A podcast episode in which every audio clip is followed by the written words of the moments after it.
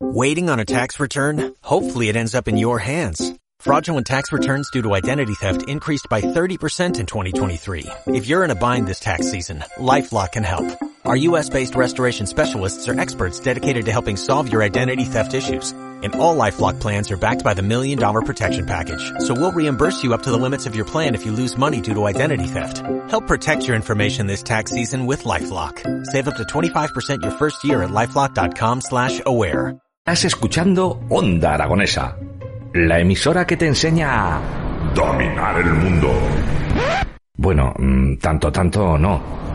Controlar tu país. Ay, tampoco.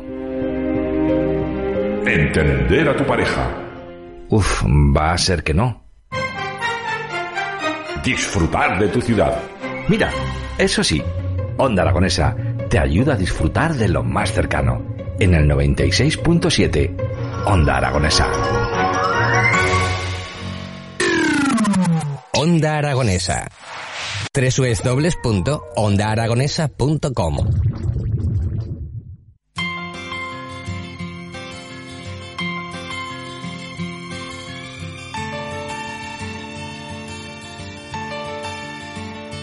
Creo en ti. Tres minutos quedan para que den las 12 del mediodía y nosotros continuamos aquí, en las mañanas de Onda Aragonesa, a través del 96.7 de su dial y de esos distintos medios digitales. Y la verdad es que estoy encantado, porque hoy en el estudio de Onda Aragonesa recibimos a Maxim Huerta. Muy buenos días. Muy buenos días, feliz de estar aquí. Bueno, feliz. Tienes de- un estudio maravilloso, ¿eh? A lo mejor los, los oyentes no lo saben, pero se disfruta mucho aquí con estas buenas vistas. Estamos en el Centro Comercial Independencia El Caracol, en los cielos de Zaragoza, por así decirlo. Un centro comercial que, bueno, pues está deshabitado, por así decirlo, en los últimos años, que los 80 y los 90 dieron mucha caña, pero... Tiene que- su punto. Sí, tiene el punto vintage y que Sí, está a mí me gusta mucho. Eso volverá otra vez, me gusta. Bueno, Maxim, cuéntanos. Adiós Pequeño, una nueva novela que acabas de presentar este 15 de junio. Háblanos de ella. Adiós Pequeño es una novela que habla de una familia que ha guardado muchos secretos para intentar ser feliz. Adiós Pequeño es la, un retrato de, de las familias en las que ha habido mucho silencio y que todo no, no se ha verbalizado dentro de la familia. Eso es Adiós Pequeño. Una novela en la que eh, es absolutamente sincera, verídica, en el que los, los lectores están encontrándose como, como un espejo de sus propias vidas. Es que es curioso porque aunque hablas de una manera personal y de que te pones como personaje principal de toda la novela porque son tus memorias, eh, la sociedad Pues puede, la de ver, todos. puede ver un, sí, un todos. espejo. todo, todo, todo, absolutamente todas las generaciones coinciden en Adiós Pequeño, Mm. eh, porque todos los recuerdos nos unen y es una, luego es una novela con toda su trama, su desarrollo, su final, su, eh, eh, su sorpresa final respecto a los personajes. Eh, pero te- se pueden encontrar todos, eh, padres, madres, y sobre todo es una manera de invitar a descubrir cómo fueron tus padres antes de que tú nacieras, cuando no eran padres, cuando solo eran hombres y mujeres, la manera de mirarlos de otra manera. La verdad es que al leer un trozo de tu novela, la verdad es que me he sentido muy identificado. ¿Lo En ves? mi caso me, me pasa el mismo, eh, lo que te ha pasado a ti en la historia de, de tu vida, que es eh, una madre que está ahí siempre para todo y un padre ausente. Sí, y eso es muy común a muchísimas generaciones de, desde hace muchísimo tiempo, en el que el padre, bueno, era, estaba ausente en casa, tampoco tenía herramientas para los sentimientos, sabían manejarse de aquella manera eh, y como podían, no estoy juzgando, simplemente viendo cómo, cómo se movían y luego unas madres en las que ahora que estamos ya en julio, 6 de julio, eh, nosotros estábamos felices porque llegaba el verano, el padre se, se levantaba más tarde eh, o se hacía siesta, en cambio para las madres jamás era verano, porque te- seguían haciendo lo mismo. Todos los y días. eso todos los días. Y así han sido un montón de mujeres eh, hasta ahora en las que, bueno, el verano llegaba para los demás, pero para, para ellas nunca llegaba el verano.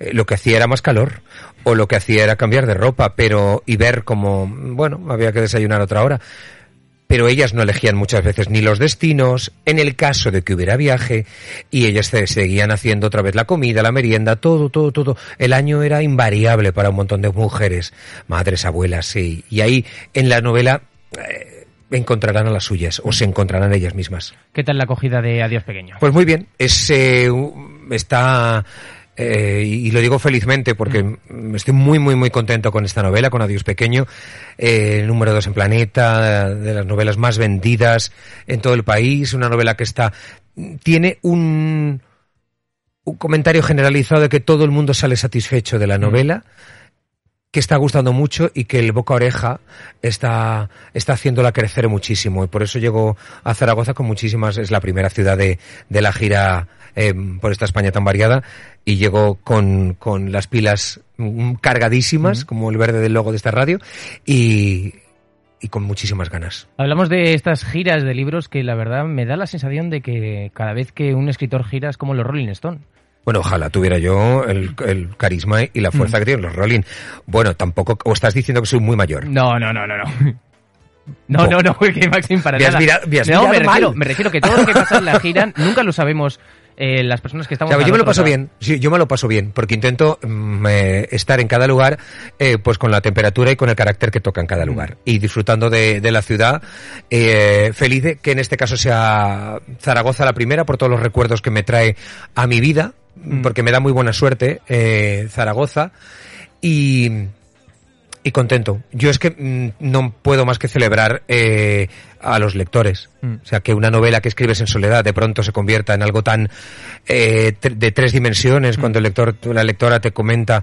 Es que yo también me he sentido así, es que yo he visto nuestra novela y la novela de pronto se convierte en un espejo de casualidad cuando vas por la calle y te ves en un espejo y la novela habla de ti o con esas canciones que tú has puesto que dices, ay, mira, parece que me la haya puesto para mí. Eso con las novelas también sucede. Así que yo en las giras disfruto de los lectores, de las firmas, del corte inglés de independencia esta tarde, de, de todo eso. Me lo has quitado de la boca porque hoy a las 7 vas a estar en la sala del ámbito cultural del corte inglés firmando libros. Que la verdad te, te voy a comentar una cosilla que Dime. me ha pasado esta mañana. La verdad es que pues eh, siempre le digo a mi madre, pues bueno, quién voy a entrevistar al día siguiente, tal. ¿Estaba contenta? Eh, no es que estuviera contenta, es que me acabo de enterar de que el regalo del cumple de mi tía a mi madre era tu libro. Y por ejemplo, pues esta mañana, eh, que he venido aquí como dos horas antes, porque ibas a venir tú y porque si no a mi madre le da un parraque, eh, le he preguntado, oye, ¿por qué eres tan fan de Maxim Huertas? Y se me ha puesto a decir 50 cosas. Primero, que eres un buen comunicador, como la copa de un pino. Segundo, que, que has estado detrás de la carne del cañón muchas veces. Tercero, que tienes unos valores familiares del copón. Y mientras que yo me estaba duchando y vistiendo, cada vez que se le ocurría algo, pasaba y me lo contaba otra Espero vez. que lo hayas apuntado y repitas todo lo que ha dicho tu madre. Pues la verdad es que no, pero luego me ha dicho que, que- que te quiere conocer, que va a estar aquí, pero bueno, eso ya son temas Pues que personales. luego, que luego que luego me lo diga en la firma, si viene o... La yo tendrás en, en 20 minutos ¿Ah, en la puerta porque Vale. podemos anunciar de que si os queréis pasar, ahora estáis en el centro y os queréis pasar por el Centro Comercial Independencia del Caracol, arriba del todo, pues y estáis el ejemplar de Adiós Pequeño, lo Ah, tendréis, mira, eh, Maxim, sería para una que- gran sorpresa. luego para que os saltáis la cola de- del ámbito cultural Bueno, del es, Corte una- Inglés es una las buena pro- es una buena propuesta, es una buena propuesta, pero luego que se vengan, que el ámbito funciona muy bien y, y- y organizan cosas súper interesantes. Eh, cuéntame, ¿qué, qué experiencia es el hecho de, de que la historia de uno sea la historia de todos? Pues que nos hace a todos muy muy cercanos, que nos creemos todos súper especiales y, y si nos quitamos un poquito de eh, ese pudor eh, que nos creemos eh, especialitos para todo, luego todos nos parecemos muchísimo y todas las familias eh, con sus diferencias económicas, sociales, geográficas, físicas, luego al final tienen ejes muy comunes Mm. y todos mm, incluso las diferencias generacionales, que son las que más marcan. El otro día Landero se veía identificado en mi novela, o, o lo comentaba con una compañera ahora también, y tiene muchísimos años menos que yo. Nos parecemos mucho. Y, y eso que no tenemos manual de instrucciones dentro de la familia, y cada una funciona a su manera y como puede. ¿eh? Mm. Eh, cada familia, bueno, ojalá viniéramos aprendidos, pero no venimos. Pero a mí ver que todos nos parecemos mucho más te hace mucho más humano y más normal que gente que se cree como- que va caminando a tres metros sobre el suelo. No, luego todos somos muy mucho más normales. Bueno, para escribir esta novela te has tenido que, yo creo que enfrentarte ante ti mismo y rendir cuentas ante el espejo de tu vida y de toda tu trayectoria. Pero construyendo una novela en la que pudieran verse todos. Y, y la mejor manera era escribir a Dios pequeño desde las tripas. De hecho, mira, es la, es la primera novela que, es, que no escribo en una mesa. Porque la he escrito mm, en, el, en, en las, en, la- en las aldas, que dicen, en las piernas. En, Sí, el- piernas de- en las piernas, Mm. eh, ay, mi madre es que dice en las aldas, o en el alda. Eh, en el sofá. La he escrito en el sofá mirando y preguntando a mi madre, porque la mejor, no tenía que buscar a la Vita, no tenía que buscar épocas, tenía, la tenía al lado cerca, la historia. Yo creo, estoy convencido de que todas las personas tenemos una historia que podría convertirse en novela, y esa novela llegaría mucho más. Y la he escrito desde las tripas, y seguramente esa postura en el sofá, escribiendo la novela, ha, la- ha hecho que mm, verdaderamente estén más cerca las tripas eh, del teclado. Mm. Y, y por eso ha salido una novela de la que estoy muy orgulloso, muy rotunda, que mm, doy gracias porque vaya tan bien Mm. Y, y que esté conectando tanto con los lectores. Es que ha cambiado muchas cosas en esta sociedad. Lo primero, por ejemplo, la forma de escribir. El hecho de que antes eran máquinas de escribir o Bueno, yo tengo todavía, y yo creo que el meñique lo tengo tonto todavía. Tú no perteneces a, a- a los cursillos Mm. aquellos de mecanografía, pero a mí me apuntaban a cursillos de mecanografía y la ñ era muy jodida porque se te colaba el dedo ahí, era un horror. Entonces, eh, a ver, la ñ, eh, bueno, este- el meñique de la mano derecha siempre moría y lo conservamos alguna generación de milagro. Y yo en libretas sigo escribiendo porque me gusta mucho la pulsión de, de la nota que se me ocurre y la llevo aquí en la, en la cartera, una nota que apunto a última hora. Ahora el teclado del ordenador, pues todo mucho más ligero y creo que por eso vas más rápido. Bueno, algunos seguimos siendo analógicos. Me ha gustado verte ese- la libreta, es lo que eh, más me ha gustado. En ese sentido, en el hecho de que, bueno, pues han cambiado muchas cosas, hay que ser... Bueno, yo creo que el romantizar el, el pasado también está bien. Sí, porque es lo único que tenemos. Mm. De hecho, no. Eh, a mí me encantan las fotos que hay aquí, todas las que hay de la Zaragoza clásica en todo, en todo el- en la bóveda de este centro. Y mm, es lo único que tenemos, es lo que hemos tenido. Mm. O sea, en lo de mañana no existe. Entonces, eh, mañana, pues yo, Dios dirá. mm, lo que pasa, pero lo único que tenemos es el pasado que hemos vivido y eso es lo que nos conforma como personas, lo que nos hace, eh, lo que nos hace diferentes a los demás, cada uno con su pasado. Eso es lo que marca. Curiosamente lo único que no podemos tocar, pero eso es lo que más, lo único que tenemos. pasado. de- Por eso hay que cuidarlo, hay que mirarlo, hay que, hay que de vez en cuando hacer un- una vista atrás, sin dolor, porque no puedes solucionarlo, eh, sin nostalgia, porque tampoco vas a ponerte a, a dramatizar algo, y sobre todo sin pensar que lo puedes cambiar, porque el pasado no lo puedes cambiar. Pero eso es lo que te hace estar más tranquilo hoy.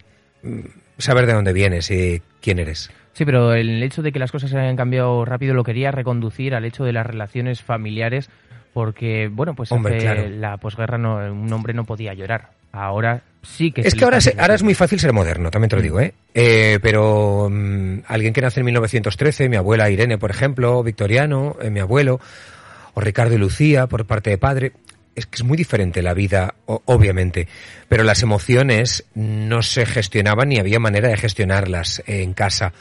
Y, y hemos ido cambiando poquito a poco, muy lentos. Las mujeres han cambiado más rápida porque son más, siempre han confiado más, siempre ha sido mucho más interesante una charla de mujeres Mm. que una charla de hombres. Eh, mucho más interesante, mucho más jugosa. ¿Dónde va a parar? La de, la de hombres estaban callados mirando así. Bueno, ahora miras un grupo de jubilados y suele pasar. Pero unas señoras siempre están activas. Mm. El hombre que se jubila se queda, con todo mi cariño al que me esté escuchando, ¿eh? Eh, se queda un poco parado. En cambio, la jubilada no para. Sigue, sigue activa. Pero yo creo que Por es eso viven más las mujeres. el modelo de vida que, que estábamos hablando antes de que no había vacaciones antes. No, es que no, no había. Para Yo, yo nunca hice. ¿No has hecho vacaciones? Yo nunca tuve de... Con mis padres no, no hubo vacaciones. Una vez hicimos un viaje a Cullera, del que sé que fui a Cullera porque hay una foto en la que creo que soy yo porque estoy de espaldas y ya no hay nada más. O sea, no hubo vacaciones. Con mi- mi- mis padres nunca viajaron. Yo tampoco viajé con ellos. El veraneo era eh, quedarte en el pueblo Con los amigos. y ya está. Mm. Eh, cambiaba a lo mejor el menú, tú te ibas a la piscina, si había hueco para ti, y si no, pues al río, que estaba muy frío, y ya está. O sea, eso era el verano. No era meterte en Booking ni meterte en páginas a buscar viajes. Bueno, afortunados ahora que se puede viajar más, pero mm, yo no, no hubo viajes de verano con mis padres. No hubo veraneos más que eh, allí en casa. Continuaba en casa con una manguera que ponías y te mojabas. Mm. Y ya está. Bueno. Yo creo que ahí se verán reflejados un montón. Antes de continuar hablando de tus memorias, nos llegan mensajes a través de las líneas abiertas que tenemos 680 88 82 87. José que nos dice, buenos días Máximo, lo que se hace desde las tripas es entrañable. Siempre gracias y un saludo. Las tripas son nuestras entrañas. Esos veranos que cuentas fueron nuestros veranos. Es que al final, son- ¿ves? Todos nos parecemos ahí. Muchísimas gracias. Sí, eh, cuando algo se escribe desde las tripas, cuando algo se escribe a corazón abierto, llega mucho más al lector. Mm. Porque el lector se ve.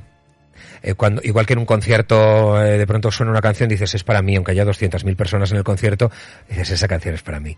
Y sonríes, porque dices es tuya, es que es mi letra. Entonces con las novelas que están escritas de verdad, eh, que están escritas desde mm, dentro, al final son espejos en los que el lector se va encontrando y, y se disfruta mucho más. Yo lo disfruto mucho más ahora en la promoción de la novela con todo lo que me dicen los lectores. Eh, y esas semiconfesiones que suceden en esa firma rápida cuando baja la voz y para que no escuche el de detrás. Mm. Y eso me parece súper bonito. ¿Hay alguna confesión que puedas contar así que no sea...? Hubo una muy bonita en Pontevedra de una chica que vino llorando a la firma. Eh, Estaba deshecha, estaba rota y yo no... Y no era por la novela, Mm. era por algo mucho más importante. Su madre había dejado un pósit en la, nove- en la nevera eh, que ponía 6 de julio, eh, firma de Maxim Huerta en Pontevedra, librería tal, Cronopios creo que es. Y esa semana murió su madre, se quedó sin el libro por firmar. Y la hija vino a la firma porque aquel deseo de su madre que estaba colgado en la nevera no se quedara sin hacer Wow. y se esperó la última de la firma, lo recordaré toda mi vida, soy impo- capaz de recordar el nombre, pero sí su cara y esa sensación de que la hija, por amor mm, a su madre, quería que el libro se, y se lo tuve que firmar a la madre, Mm. que era la que debería haber venido. Qué bonito. Y me parece realmente hermoso. Es que eh, yo creo que, que en las giras de libros pasa un, un fenómeno que, que normalmente... Una vez me pasó con una, una, una, ma- una hija y un padre, Mm. vinieron los dos, y dijo, bueno, firmárselo, a, dedícaselo a, a mi padre. Digo, ah, sí. Eh, digo, pero para ti también. Dice, no, no, no, si al que le gustas es a mi padre, pero él está ciego y, te- y se lo leo yo, con lo cual Ostras. él se lo dedicas y se lo dedica. Entonces pasan cosas realmente Mm. curiosas. Son historias de las que, pues, eh, si tienes, eh, por ejemplo, la cifra de datos de venta, yo que sé, 70.000, eh, solo ves el número, pero si conoces cada una de las historias que hay detrás, yo creo que ese es el... Cada lector cuenta, cada lector es diferente. Y la novela en cada lector es de una manera. Igual que la misma ciudad para una, para una persona Mm. no es la misma porque callejeas por un lugar distinto. En las novelas también callejeas por lugares distintos, dependiendo de tú quién seas, dependiendo de cómo te pille, dependiendo en ese momento qué ánimo tienes. Y cada lector entra en la novela y sale de otra manera. Eh, Las, las novelas no se parecen a, un- a una puerta por casualidad. Mm. Cuando abres un libro es una puerta. Cuando lo cierras das ese portazo final y, y acabas de entrar en una casa. Y en- espero que mucha gente entre en la, entre en la casa de, de Adiós Pequeño y la disfrute. Y cada lector la haga suya y sienta que es suya. Bueno, antes de seguir hablando de los cimientos de esta casa, vamos a continuar escuchando mensajitos. 680 88 82 87. Vea. Mis padres veraneaban, eh, vera- bueno, veraneábamos cada dos años en un pueblo porque eh, compartíamos piso con una hermana de mi madre. Pero mis padres empezaron a veranear o a irse de vacaciones realmente cuando se jubilaron. Mi madre se puso por primera vez pantalones cuando se jubiló, porque claro, ella llevaba siempre una falda, era un vestido. Eh, esas cosas son muy curiosas, muy curiosas, unos recuerdos muy buenos. Mira, mi madre jamás se ha vestido de rojo. Porque mi padre no se lo permitía. Ostras. ¿Cómo Eh, las cosas? O sea, Eh, estábamos hablando pero estoy hablando de mi madre, no estoy hablando de hace tres siglos, ¿eh? Mm. Estoy hablando de mi madre y entonces y ahí se verán muchas mujeres reflejadas. Mi madre no se vistió de rojo y de y también detesta el negro. De hecho, cuando me ve de azul marino, dice, ¿es negro? Y digo, no, no, es azul marino. Y dice, ah, vale. Mm, luego descubres que es una cosa y es porque se casó de luto, porque el padre de mi padre había muerto hace poquito. Entonces, hay manías a colores. Unas impuestas y otras porque no le dejaron y otras porque las circunstancias de la vida. Y ahí, mm, gracias a la, a la oyente que ha comentado esos Vea. eh, en Bea, gracias por esos eh, veranos en los que comenta y esos anécdotas porque eso es lo que nos conforma como eh, personas especiales a todos. ¿Por qué te decides a escribir sobre ti mismo? Eh, porque al final el lector se va a ver mucho más. Porque no hacía falta, podía haber escrito Irme a París, años 20, o porque podía haber escrito una novela que estuviera en la Roma de los años 50, pero tenía una historia muy cerca. Y de hecho, ah, yo creo que ahora cualquier oyente estará pensando, claro, es que mi vida también podría ser una novela. Y, y sí que es cierto. Eh, a veces no hay que buscar las novelas lejos, las tienes muy cerca. Mm. No es que hable de mí mismo, hablo de una, de una de un tiempo, de una España en la que se ha alargado muchísimo eh, y de cómo hemos sido. Y hablo de una familia en la que ha guardado secretos para intentar ser feliz. Y ahí eh, y ahí da igual, puedes cambiar los nombres. Puedes poner los nombres de tus padres, puedes poner los nombres de los padres de quien nos está escuchando o de sus abuelos. A veces no hace falta buscar las historias muy lejos. Están aquí en la acera de- del Paseo de Independencia, eh, en una en el que está cantando hay ópera, Mm. eh, porque cantaba ópera, le gustaba de pequeño, estudió, eh, tiene, le gustaría ser, o es que no tiene trabajo, no lo sé qué historia hay detrás de, de esa voz mm, en un joven que tiene voz de muy adulto. Eso podría ser ya una novela. A veces no hay que buscarlas tan lejos. No hay que irte a la Edad Media, no hay que irte a los romanos como Posteguillo, no hace falta. Eh, luego las historias más cercanas son las que más llegan. Continuamos hablando de Adiós Pequeños, que se define como una despedida y al mismo tiempo un hola a la inquietante madurez. Pero realmente, ¿qué es madurar? Pues sorprenderte. Mm, porque yo me, me exijo la sorpresa. Eh, madurar más allá de que... Ay, la gente dice una cosa que me encanta, que es la vida pone todo en sus sitios. Eso no es verdad. Se caen los brazos, se cae todo. no, no, no lo pone, lo deforma. No el karma. Te- te lo- el karma te, lo- te va desmontando el cuerpo uh, uh, con el tiempo. Y tienes artrosis y pierdes visión y, y pierdes muchas facultades. O sea que eso no es verdad que la vida ponga todo en su sitio. Al contrario, te desmonta poco a poco.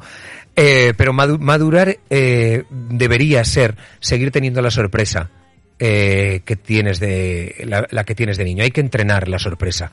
Nos acostumbramos ahora a que todo te parezca normal. Mm. Todo, vas caminando por ahí, los soportales estos de aquí, todo, todo te parece normal. No, hay que seguir siendo como los niños que de manera natural tienen ilusión ante todo. Y eso deberíamos entrenarlo como si fuera un deporte. Y madurar debería ser eso. Lo que pasa es que la mayoría madurar más allá de... Hemos tenido respuestas de todo tipo, desde Madurar. pagar la hipoteca hasta Sí, rendir cuentas. a- Pero, pero bueno, hay hipotecas tan eternas que Mm. la madurez te pasa por encima de la hipoteca. ¿eh? Eh, a cada uno la madurez le llega a una edad. Mm. Oye, Maxim, tú tienes una vida bastante ajetreada.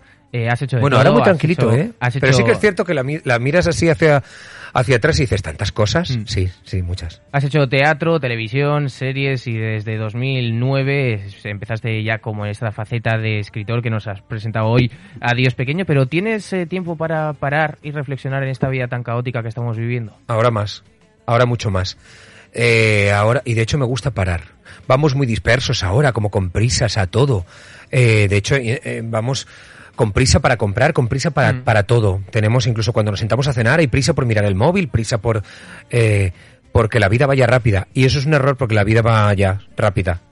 Hay que intentar ir más tranquilitos. Yo ahora he empezado a disfrutar por las circunstancias de tener una madre enferma, de que es mejor mirarlo todo con tranquilidad y disfrutar de cada día a día, de cada frase.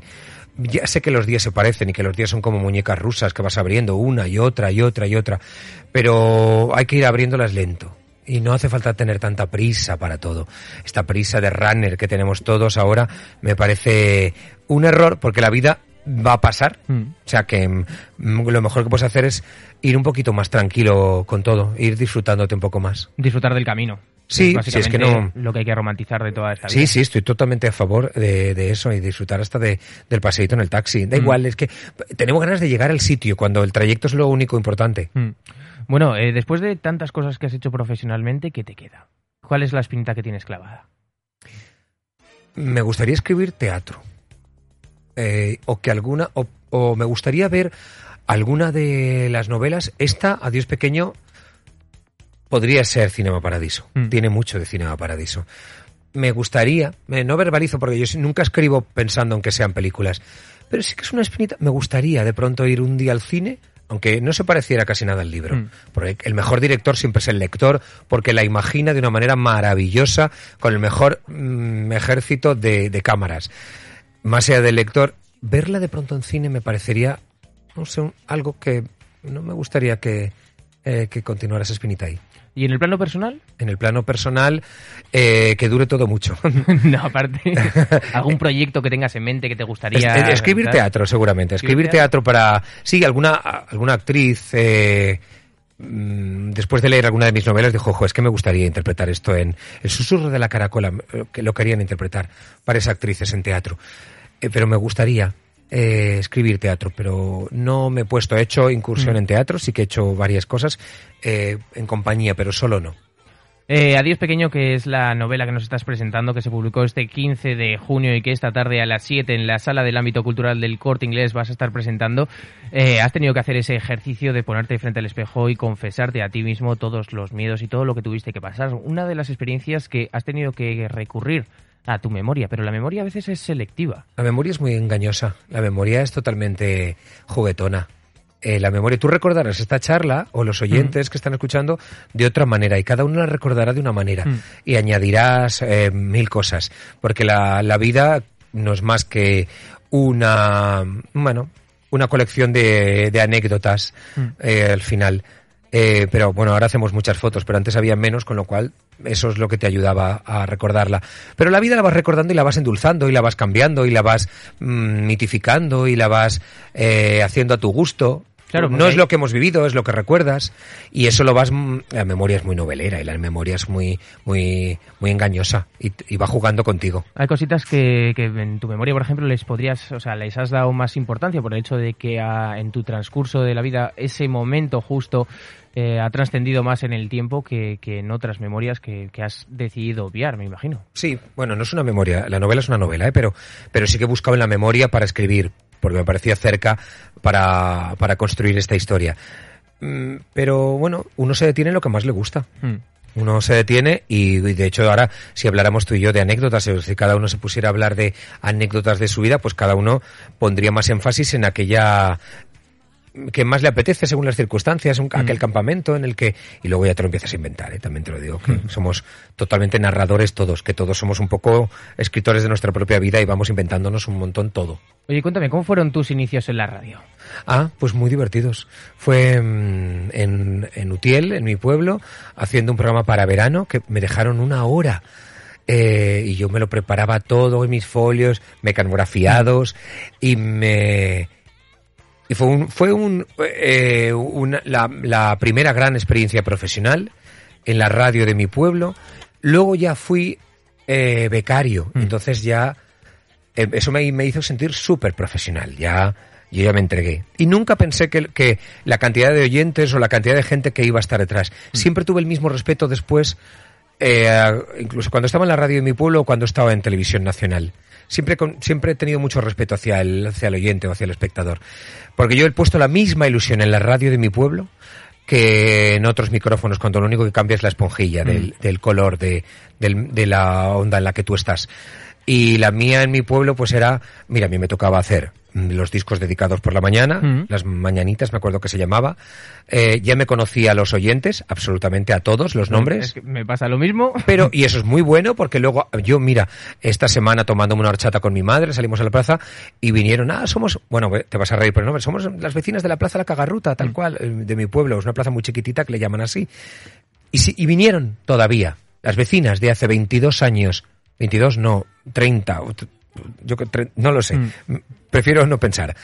Vinieron a la firma del libro, a que les firmara el libro Con la misma ilusión. con la misma ilusión y, y me, me sabía el nombre de todas aquellas oyentes. La, la mujer siempre es mejor oyente Eh, o, o- o es más interactiva, o- mm, interactiva mucho más.